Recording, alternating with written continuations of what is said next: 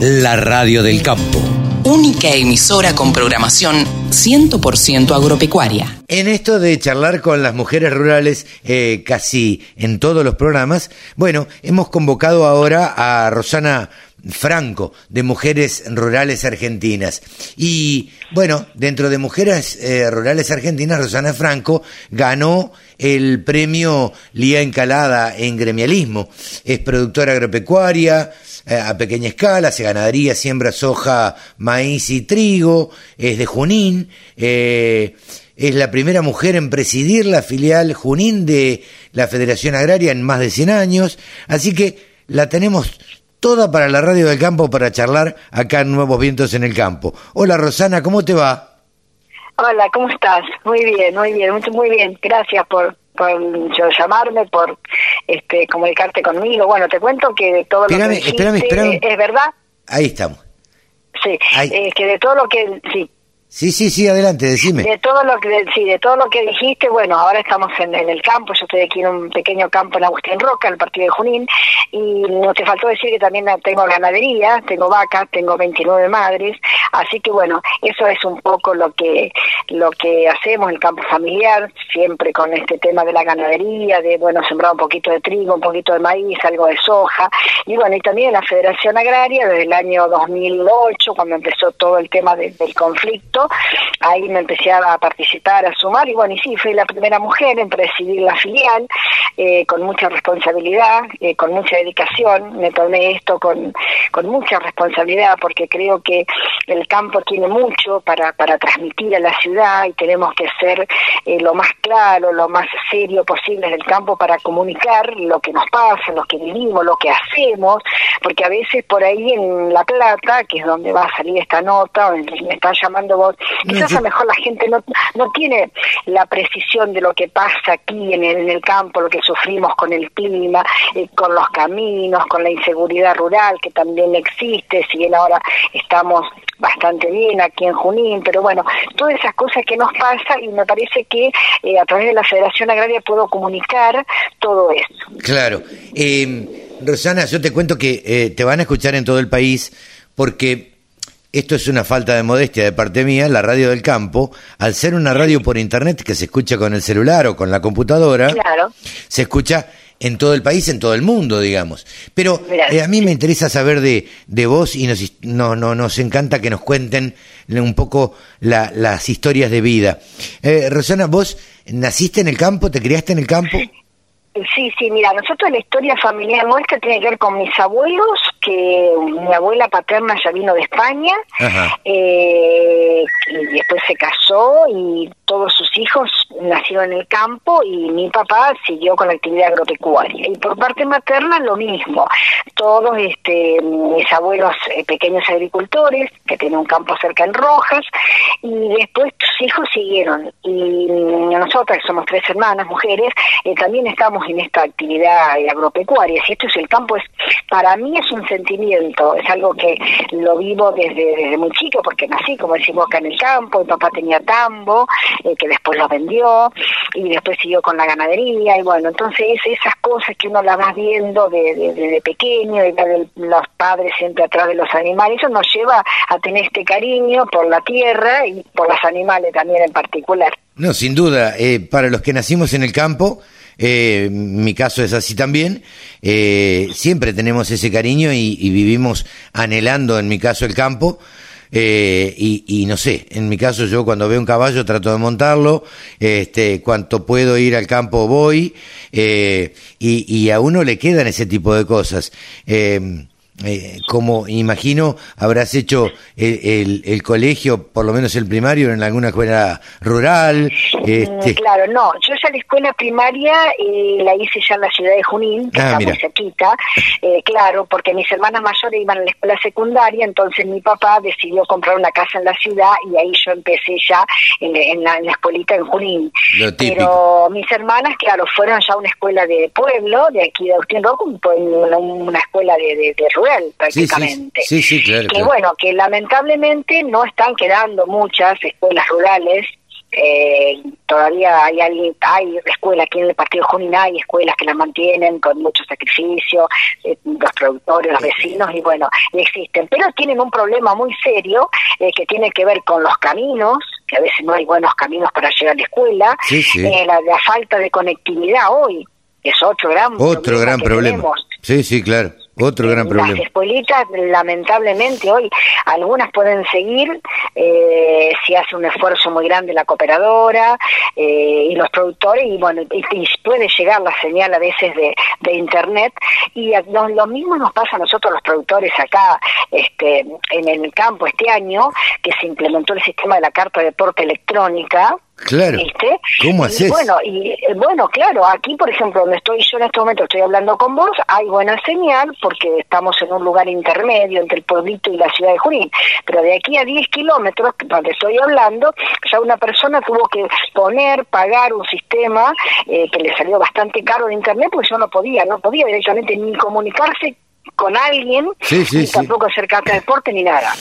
Y eso creo que es el desafío que viene eh, de que tengamos conectividad en la zona rural. Totalmente. Porque si no es imposible, inviable. Es más, inviable vivir.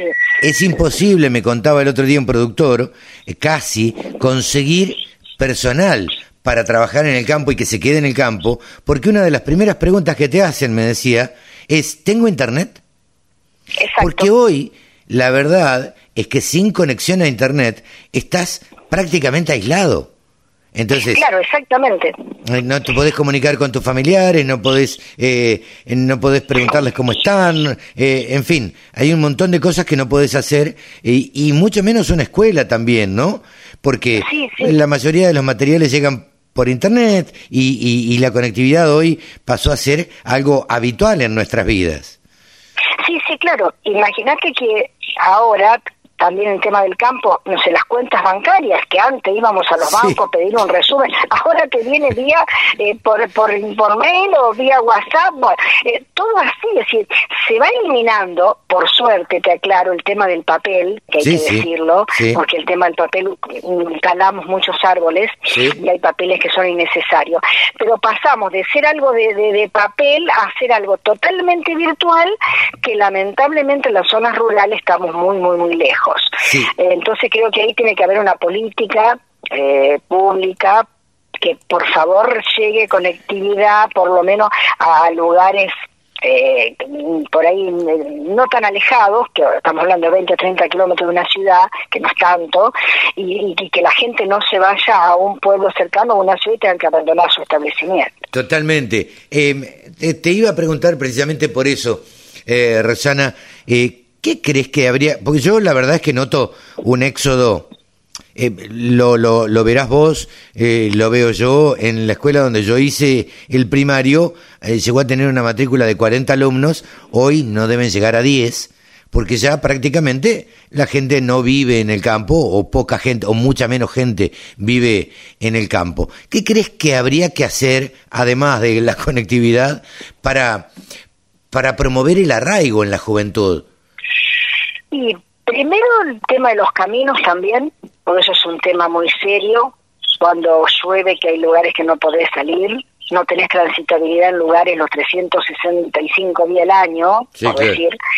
Y otro de los temas es que el campo se ha dividido tanto estos últimos 20 y pico de años que las chacras pequeñas, si no tienen rentabilidad, nadie se quiere quedar. Esto es también uno de los problemas.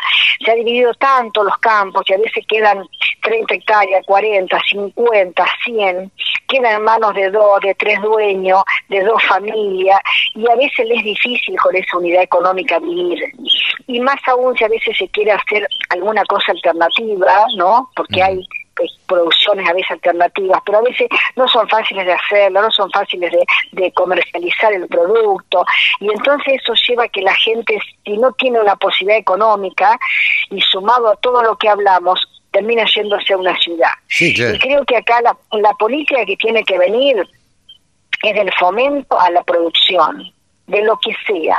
Que vos hoy digas, bueno, yo tengo ganas de, criar ovejas y pueda vivir económicamente haciendo eso. O puede decir, bueno, quiero hacer, eh, no sé, algo de mm, acelga y pueda vivir con eso.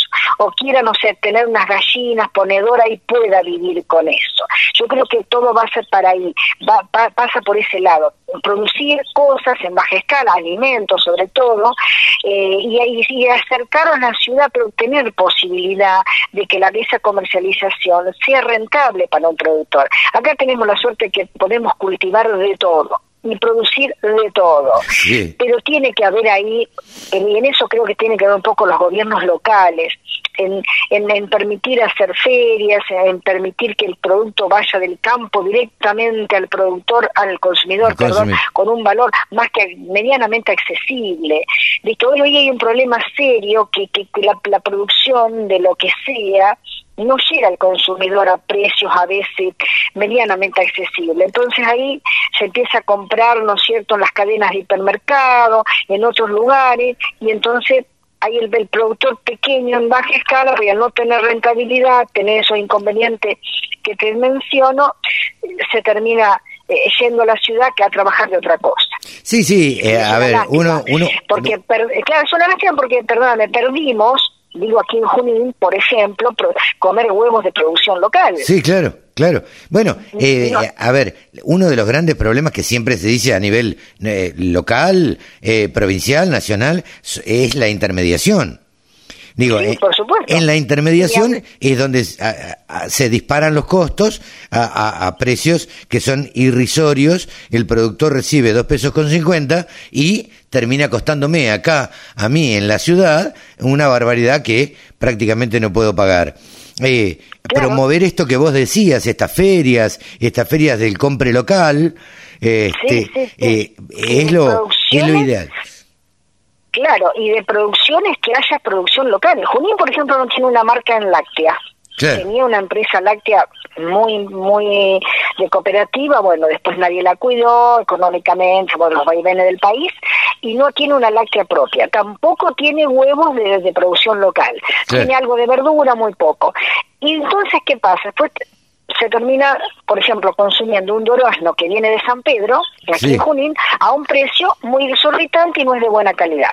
Entonces, cuando a mí me preguntan, le digo, bueno, ¿sabes qué pasa? Desaparecieron los montes frutales que tenía Junín en las zonas, digamos, cerca de la periurbana. La gente se puso grande, los hijos se fueron a estudiar y esos montes se sacaron todo y se termina cultivando o haciendo un barrio privado.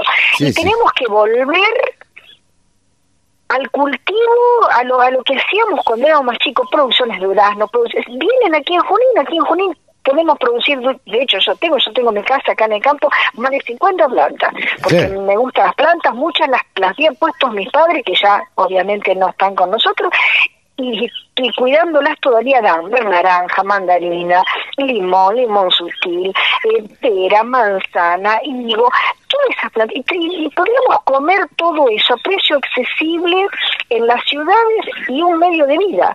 Pero hay que, hay que, hay que hacer política pública, que tanto hablamos de política pública, de fomento de producción y no tanto a veces condicionar a la gente a un plan, sino que haga algo. Yo no digo que el Estado no esté ayudando a alguien porque creo que una ayuda. Pero, a ver, Junín tiene los terrenos del ferrocarril, para explicarte, que son 20 de todo, todo lleno de, de, de, de, de, de, claro. Y ahí, ahí se podrían cultivar, a ver, podríamos cultivar, eh, no sé, hay algunas plantas de tuna, eh, esas tunas que dan, ¿no? Los, para hacer los arropes, bueno. hay muchísimas cosas que se pueden colocar y que vienen solas, y se planta una vez y ya está.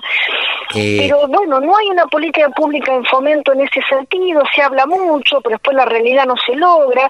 Pero bueno, en Junín hay algunas producciones de miel, como te contaba, algo de verdura de hoja y algunas producciones de cerdo, bueno, algo de pollo, eso. Y, ahí nomás, bastante limitado, una ciudad que tenemos 100.000 habitantes. Sí, claro. Que podemos tener, posi puede tener posibilidad productor de, de, de, de producir de todo lo que está cosa de todo lo que estábamos charlando y poder ubicarlo en la ciudad. Pero bueno, tropieza con el problema de cómo lo vende, tropieza con el problema de, de la burocracia municipal, tropieza con las inscripciones en la FIP, tropieza con un montón de cosas que después termina diciendo, bueno, basta, yo no quiero más, eh, porque después un hipermercado te pone el mismo producto al 50% y dice, basta, yo no, no me complico más y me voy a hacer otra cosa. Sí, sí, y vos te acordarás, Rosana, a ver, en ninguna casa faltaba hace unos, unos cuantos años, la verdad es esa, por lo menos que yo recuerdo. en ninguna casa faltaba la quinta donde había ah, tomates, rabanitos, bueno, eso está volviendo, eso está volviendo. ¿Ah, sí? Está volviendo. Ah, yo acá conozco, sí, sí, muchos de esos matrimonios jóvenes que le están enseñando a sus hijos, bueno, no tampoco algo eh, tan grande para consumo personal, pero eh, lo están haciendo, el tomate cherry, eh, digamos el perejil, sí, porque no lo conseguís a veces en la verdulería. a veces no hay justo el perejil, lechuga que viene tan fácil, el repollito de Bruselas, el, mm, el tomate sutil, no, el, tomatito cherry, a ver, la, la rúcula, la cebolla de verdeo. Yo les digo a todos, cuando tenés una cebolla de verdeo brotada, ¿Por qué la vas a tirar? Poner una maceta. Ahí tiene una, cebolla verdeo. Claro. Si no tenés terreno, eh, digamos, para, para, para, para puntear. El tomate cherry pasa lo mismo. Lo miren en macetita, lo pones en la maceta, se va colgando solito de una rejita donde pueda y te cansás de comer tomate cherry desde de septiembre hasta marzo, que ahora viene el frío, ya la planta eh, muere. Sí, sí, sí. Pero esas pequeñas cosas, algunas están volviendo en, la ciudad, pero están volviendo más como hobby que más como actividad. Sí, claro, sí, como una actividad rentable. Y eh, tendría que venir más como una actividad. Claro, sí, que no tanto como alguien que le guste, como decís vos, porque le gusta comer algo rico, porque no es lo mismo comer este eh, un tomate así que un tomate que vos compras. Pero vuelvo a decir, tiene que haber eh, una política pública. Por ejemplo, en el tema de las veredas, por ejemplo, en Junín tenemos un problema serio con el arbolado, que hay árboles muy grandes, árboles muy eh, que, realmente levantan mucho las veredas y demás. Y la verdad que no se hace mucho lo que se saca. Y yo en un momento a través de la Federación Agraria he presentado un proyecto de decir, ¿por qué no sacamos los árboles y ponemos algún árbol de frutal? O un árbol que dé eh, lindas flores. O sea, algo que que nos que nos que nos sea digamos mejor que lo que está pero bueno no no no se hace ese tipo de cosas si bien es cierto que hay gente que saca a veces una planta y pone una planta urano, pone un limón, bueno, pero son muy contadas la gente que hace eso. Y tener un limón en la casa, tener una planta de limón en la casa, además de lindo, además de, de, de, las flores, el, limón es lo más sanador que hay para, para consumir. Y si uno tiene una plantita de limón sutil, que, que ni siquiera digamos, ocupa demasiado lugar o una planta común, y está haciendo, digamos, teniendo una linda planta ornamental, da fruto, creo que hay que empezar un poco también a hablar de esto, ¿no? De, de, querer vivir medianamente eh, bien o con una calidad de vida haciendo estas cosas. Sí, claro. Pero son pasos que hay que hacerlos. Rosana, vos que vivís en el campo eh, y que tenés una un, un campito, eh, ¿Cómo, ¿Cómo ves a tus colegas? ¿Cómo ves a los productores agropecuarios cuando charlas con ellos? Porque uno tiene la vida en el campo, digo, y, se junta con, con, los pares. Cuando vos te juntás con, con tus pares eh, hoy en día, ¿cómo, ¿cómo notás a los productores? ¿Qué, ¿Qué pulso les tomás? ¿Están contentos? ¿Están descontentos? ¿Más o menos? Eh, ¿Cómo los ves? Mm, a ver, el productor hoy está muy preocupado por el tema de los costos en dólares en cualquier actividad. Claro cualquier actividad, desde producir verdura, desde la ganadería y desde producir soja. Hoy se está muy, muy preocupado por los costos. Los dolarizados, se ha triplicado los valores de, de, fertilizantes, de otros insumos, y eso está preocupando mucho. Esa incertidumbre de no saber cuánto se puede eh, pagar algo para sembrar trigo, que ya estamos prácticamente en las puertas de la siembra. Eso preocupa mucho, mucho porque eh, los valores con respecto al año pasado se fueron, pero eh, tres veces más, el 300%. Eso eh, al productor lo preocupa mucho. Eh, después lo, lo, preocupa mucho también la inseguridad, que si bien, como te decía, este en Junín está bastante controlado con la mesa de delito y demás, pero bueno, es un tema preocupante. y después el tema preocupante también que, bueno, alguien quiere renovar una maquinaria, quiere comprar algo para trabajar, quiere hacer un alambrado para, para mejorar el tema de la ganadería, quiere comprar un reproductor ganadero y la verdad que se fueron a unos valores que, que ya un productor en baja escala no lo puede comprar. ¿Está faltando financiación? Eh, y sí, no, financiación algo hay, hay, pero con una carpeta, con una declaración jurada eh, eh, bastante importante. Si bien por ahí a lo mejor un, va un productor en baja escala que quiera comprar algo no muy grande, bueno, por ahí Banco Provincia y Nación están en algunos créditos, pero bueno, hay que tener ya la carpeta en el banco de muchos años, de, haber tenido créditos y cumplir, si no, no hay créditos así, digamos, tan fácil. pero bueno, hay créditos siempre decimos para que tienen las carpetas con un saldo mucho más positivo, más alto, y a veces un productor en baja escala.